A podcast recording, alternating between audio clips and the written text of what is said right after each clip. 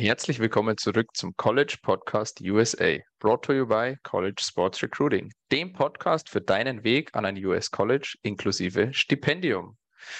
Mano, herzlich willkommen zurück zur nächsten Episode unseres Podcasts. Heute geht es um das Thema der Weg an ein US College aus dem Fußball-NLZ.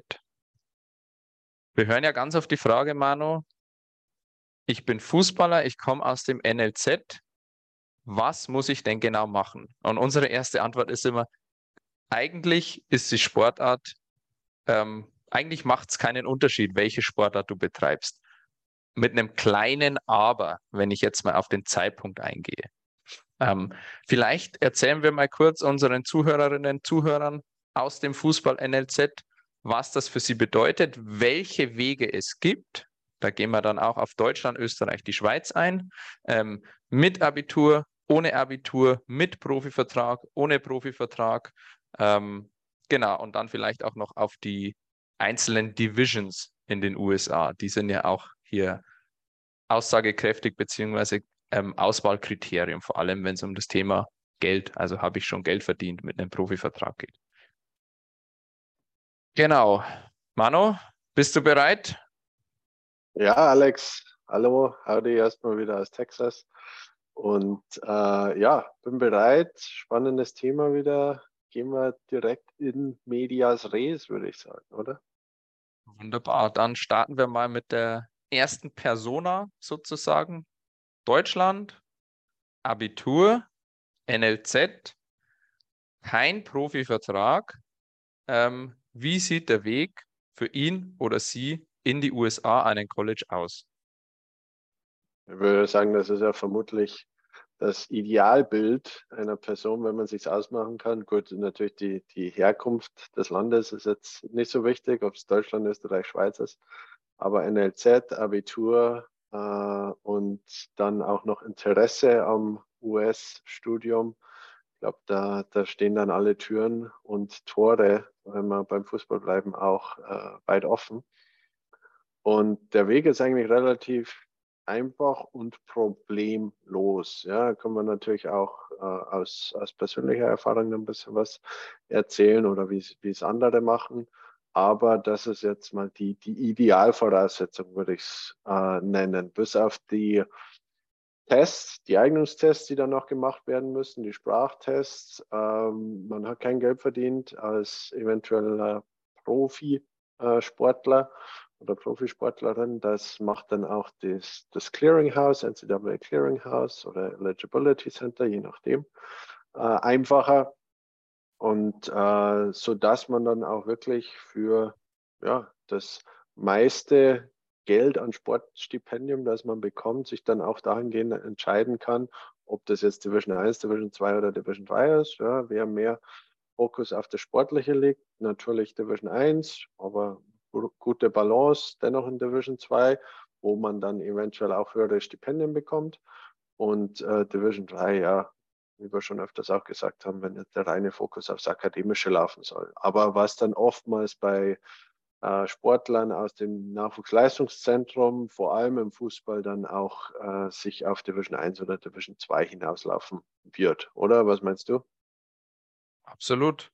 Ähm, NLZ-Vergangenheit ist natürlich immer sehr, sehr gut auf dem Lebenslauf und die Coaches, vor allem aus der D1, suchen auch genau solche Spielerinnen und Spieler, weil sie wissen, ähm, dass da Substanz dahinter ist, sowohl sportlich als auch, ähm, wenn die ähm, Athleten aus dem Dachraum kommen, Deutschland, Österreich, Schweiz, akademisch. Also da sind die sich wirklich sicher, der kann was oder die kann was auf dem Platz und da muss ich mir auch akademisch keine Sorgen machen. Das ist ja auch immer, Manu, du weißt es vielleicht, so ein Thema mit manchen Amis sind super Spieler, aber akademisch, ja, haben die sich so ein bisschen durch die Highschool gemogelt und am College funktioniert es dann auch bei der ein oder anderen Class, aber generell gibt es dann irgendwann mal irgendwo Probleme.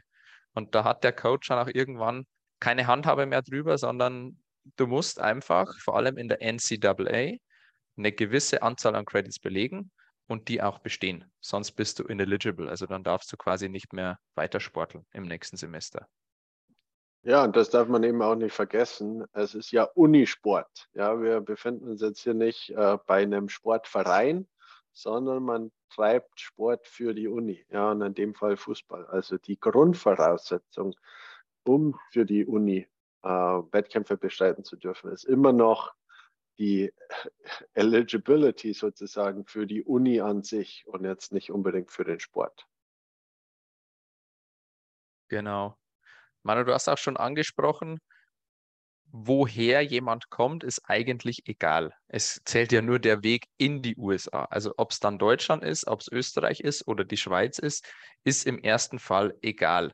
Natürlich gibt es da noch Unterschiede bei den Abschlüssen, vor allem wenn ich jetzt an die Österreicher denke, die haben ja verschiedenste Abschlüsse, die dann auch dazu befähigen, zu studieren oder nicht zu studieren. Eigentlich geht es um das. Abitur oder Matura natürlich am allerbesten, am allereinfachsten und alle anderen Abschlüsse, die werden dann auch im Laufe ähm, ja, des Prozesses, wenn du in die USA wechselst, übersetzt. Und da erhältst du dann ja auch deine, deine Zugangsberechtigung an die Uni. Ähm, vielleicht auch hier nochmal, Manu, ganz kurz. Grundsätzlich hast du verschiedene Schritte zu durchlaufen. Es geht los. Zum einen musst du mal ähm, Tests machen, du musst Videos von dir drehen, du musst die Coaches anschreiben, du musst mit den Coaches telefonieren, sie kennenlernen, verhandeln. Ähm, dann musst du dich ums Visum kümmern. Dann hast du NCAA Clearinghouse bzw. Eligibility Center oder NAIA oder NJCAA, wenn du nicht in die NCAA gehst. Ähm, da sind wir auch in der Vergangenheit schon mal drauf eingegangen. Das sind dann ja unterschiedliche College-Sportverbände. Ähm, Visum habe ich gesagt, Manu. Ähm, was haben wir Uni noch? bewerben natürlich und akzeptiert werden an der Uni. Ja, und dann genau. äh, zu guter Letzt einen Flug buchen. Genau, Uni-Bewerbung pro forma, aber muss gemacht werden. Flug buchen ähm, und eingelassen werden in die USA. Hilft immer. genau, also. Manu. Es, ich würde sagen, es ist wirklich der klassische Weg, ja, der klassische, klassische Timeline die wir auch schon, schon öfters beschrieben haben, äh, für die klassischen Studenten oder klassischen Sportler, die ja so auf diesem Weg in die USA gehen will. Genau, dann lass uns doch gleich den Schwenk machen. Was macht jemand, der Fachabitur hat? Beim Fachabitur ähnlich, würde ich mal sagen. Natürlich sind die, die Voraussetzungen aus sportlicher Sicht ähnlich. Der, das Akademische macht einen Unterschied, ja. Äh, da stellt sich dann oftmals die Frage, okay, äh, Junior College, ja oder nein, Community College, ja oder nein. Kommt auf die Credits drauf an. Und äh, ja, dennoch würde ich jetzt mal sagen, äh, keine große Hürde, in die USA gehen zu können, wenn man das auch wirklich will und vor allem, wenn man die, die sportlichen Leistungen bringen kann eben immer noch aus, mit dem Hintergrund, dass man aus Europa kommt, ja, und, und da dann auch wirklich das, das Ansehen der europäischen Ausbildung auf schulischer Ebene auch in den USA hoch ist und auch gefördert werden soll. Absolut. Dann der nächste Schwenk, Manu. Weg in die USA an ein College ohne Abitur. Gibt es ja ganz viele ja, Nachrichten, die im Internet kursieren, geht nicht, geht doch. Ähm, vielleicht mal ganz kurz, wir müssen gar nicht so nah drauf eingehen. Es geht. Wie geht es denn? Also die, die allgemeine Problematik, die man halt dann in den USA sieht, wenn man jetzt kein Abitur oder Fachabitur hat, ist dann oftmals die, dass es nicht eins zu eins vergleichbar jetzt mit einem Highschool-Abschluss ist. Ja, aber es ist dennoch machbar, das heißt, ähnliche Wege übers Junior College, übers Community College, das sind durchaus andere Optionen, die man auch hat. Aber ja, es ist jetzt problematischer als jetzt mit einem Abitur oder einem Fachabitur. Ja, es kommt dann auch wieder auf die Eignungstests drauf an, es kommt auf die Credits, die man eventuell transferieren kann, an und ähm, es ist dennoch nicht unmöglich, aber muss man fairerweise dazu sagen, ein wenig schwieriger. Genau, und vor allem auch sehr individuell von Fall zu Fall. Also de deshalb betreuen wir solche Athletinnen und Athleten immer nur persönlich. Okay, Manu. Nächster Schwenk. Weg in die USA mit Profivertrag.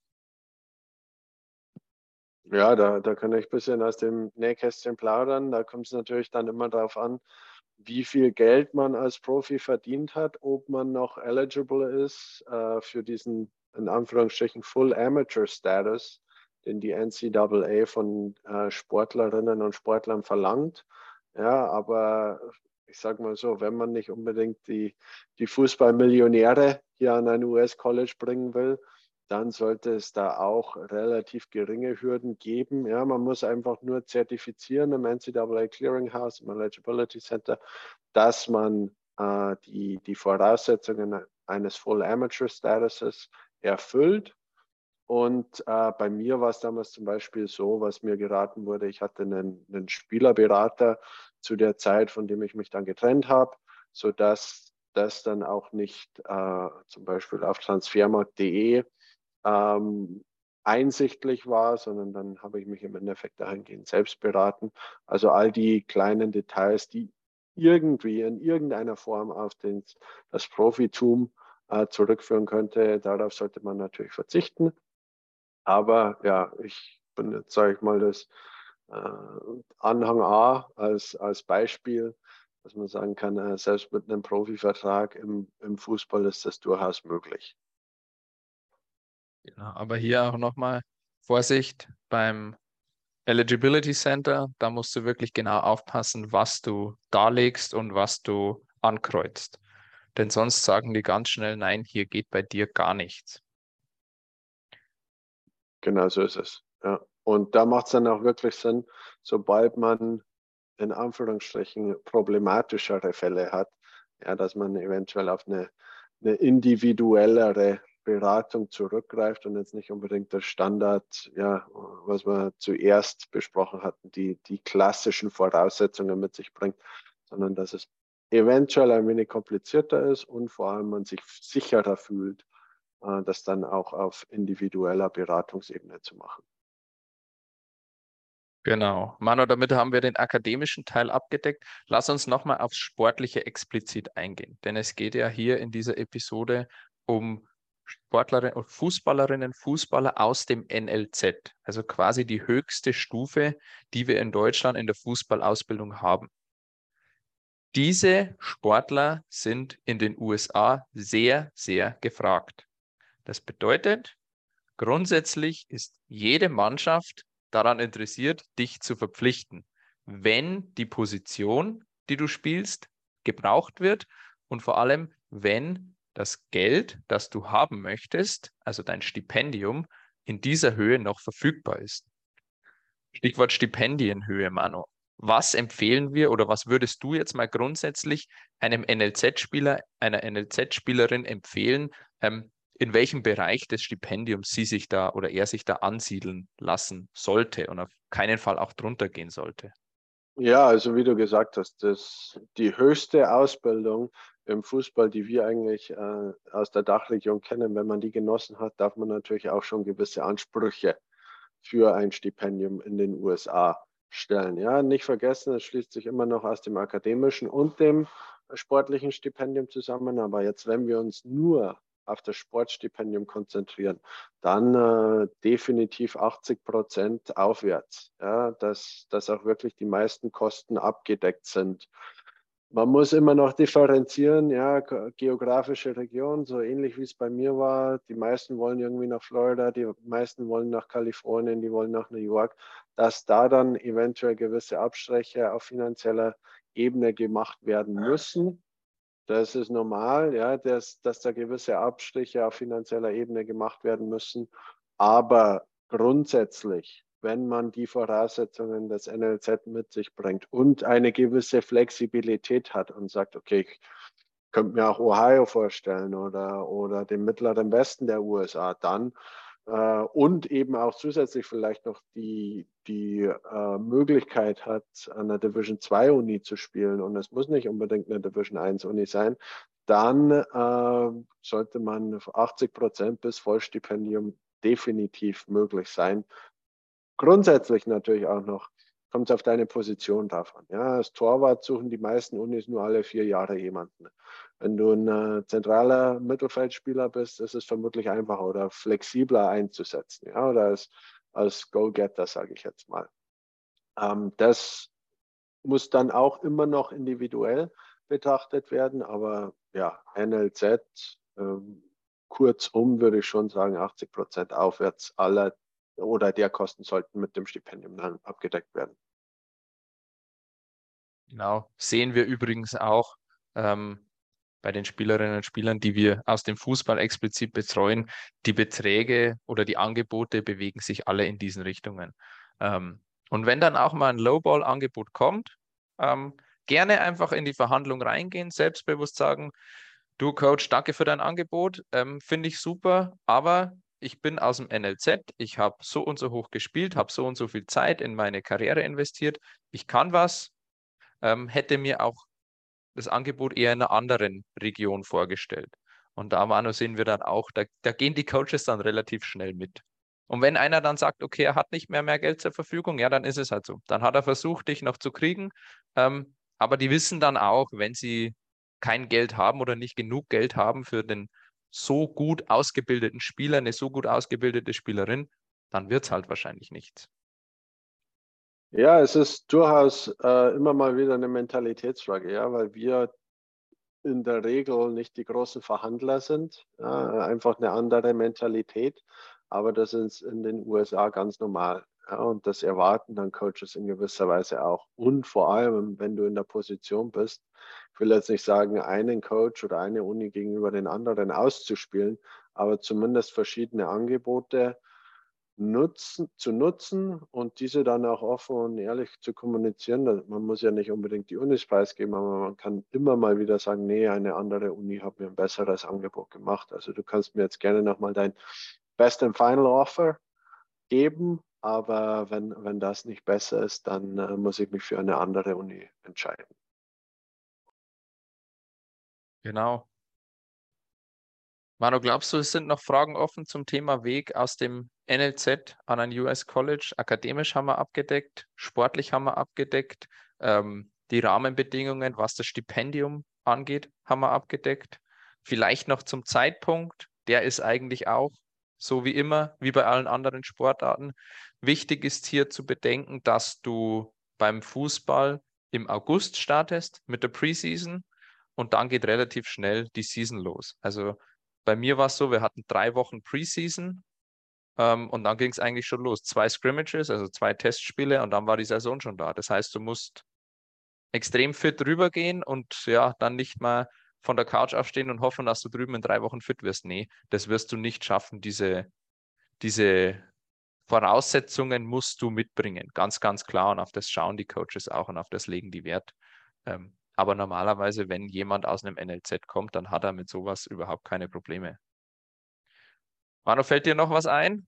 Oder hauen wir den Deckel drauf für heute? Äh, ich würde dir zustimmen bei all dem, was du jetzt schon gesagt hast. Und vor allem, ja, wirklich, man, man bringt gewisse Voraussetzungen mit aus dem NLZ. Jeder NLZ-Fußballer, jede NLZ-Fußballerin ist ein äh, gefundenes Fressen für amerikanische Unis. Von daher glaube ich, dass das auf jeden Fall interessant sein wird und du ein idealer Kandidat auch für die Coaches sein wirst. Von daher glaube ich, bei dem kann man es belassen. Und äh, dann äh, der Hinweis natürlich noch wie immer, www.collegesportsrecruiting.com äh, auf allen Kanälen per E-Mail und natürlich auch hier in den Kommentaren auf, auf YouTube und elsewhere.